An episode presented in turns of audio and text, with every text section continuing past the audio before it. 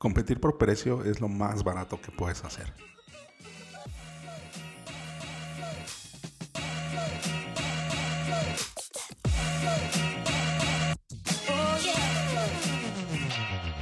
Hola, ¿qué tal? Bienvenidos a Ventaja Podcast, el podcast en donde hablamos de principios, estrategias y tácticas para los negocios tradicionales, online y startups. Hoy vamos a hablar de cómo escalar precios. Si tienes alguna duda o comentario, entra a ventaja.com.mx diagonal contacto y házmelo llegar por medio del formulario.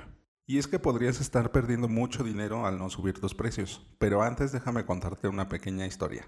Bueno, más que una historia, es una reflexión. ¿No te has dado cuenta de qué sensible se pone la gente con los precios? Si aumentan, si bajan, si cambian. Esta sensibilidad es normal y es natural porque ha habido un cambio de poder. Este cambio de poder se refiere a que antes de que existiera la moneda, lo que hacíamos eran intercambios. La civilización empezó de esa forma, hacíamos un trueque. Así que lo que más importaba era la comida. Siglos después se empezaron a usar las monedas. O sea, la moneda como tal de pueden ser cacaos, pueden ser cuñas, pueden ser varias cosas. Así que se cambió esta necesidad y esta urgencia por comida por tener estas monedas. Así que se volvieron valiosas este intercambio de monedas por comida es lo que genera esta sensibilidad con el dinero y sobre todo con el dinero que ganas, porque recuerda que habíamos platicado de que es importante que tengas muy presente que le estás quitando el dinero que se ha ganado, bueno, quitando entre comillas, más bien estamos haciendo un intercambio entre el tiempo y el esfuerzo que le han dedicado a una actividad para obtener dinero, para obtener un salario, para obtener una ganancia, para obtener recursos. Y justo lo que entiende el cliente es de que tú se lo estás quitando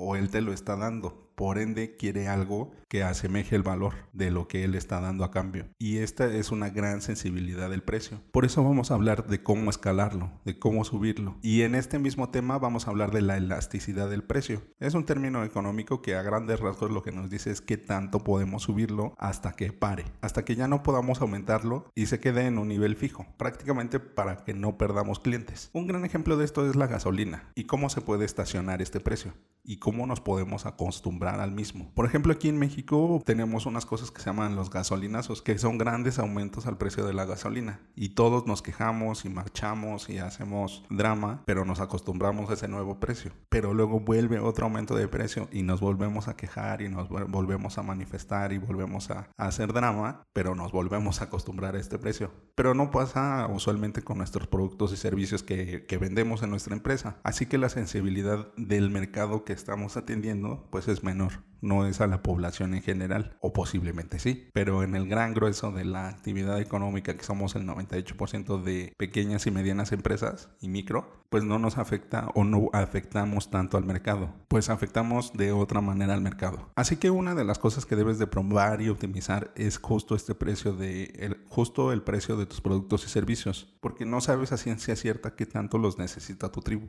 Y la recomendación ya te la he dado, pero te la quiero dar más clara estira lo suficiente hasta empezar a ver que tu conversión baja. Es decir, que ya no estás consiguiendo nuevos clientes. Digamos, si tu conversión normal es de 5 de cada 100 prospectos se vuelven clientes y tú al aumentar el precio ves que cada mes va reduciéndose o ves que baja de 5 a 3 de cada 100 personas que se convierten en clientes, es un buen momento para detener este experimento y establecer tu precio tope. Pero esto también tiene unas grandes consecuencias y la más importante es que incrementa la calidad de tus clientes, porque al momento de que el cliente paga más dinero por lo que está adquiriendo, lo valora más.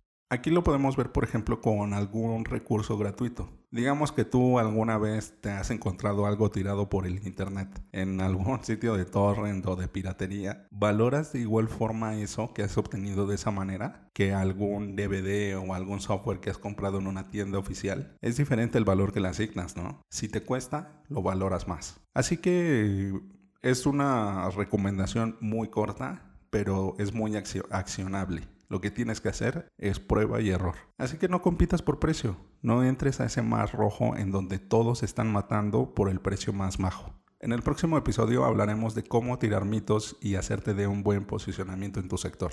Bueno, ventajosos, esto es todo por hoy. Antes de terminar, sigue la conversación. ¿Cuánto estarías dispuesto a pagar por los productos o servicios que más te gustan? Recuerda dejar tu comentario en tu plataforma favorita. Las reviso todas. Al darle like en iBox y YouTube y dar 5 estrellas en iTunes, ayudas a otros a encontrar el podcast. Y recuerda, rífate como los grandes.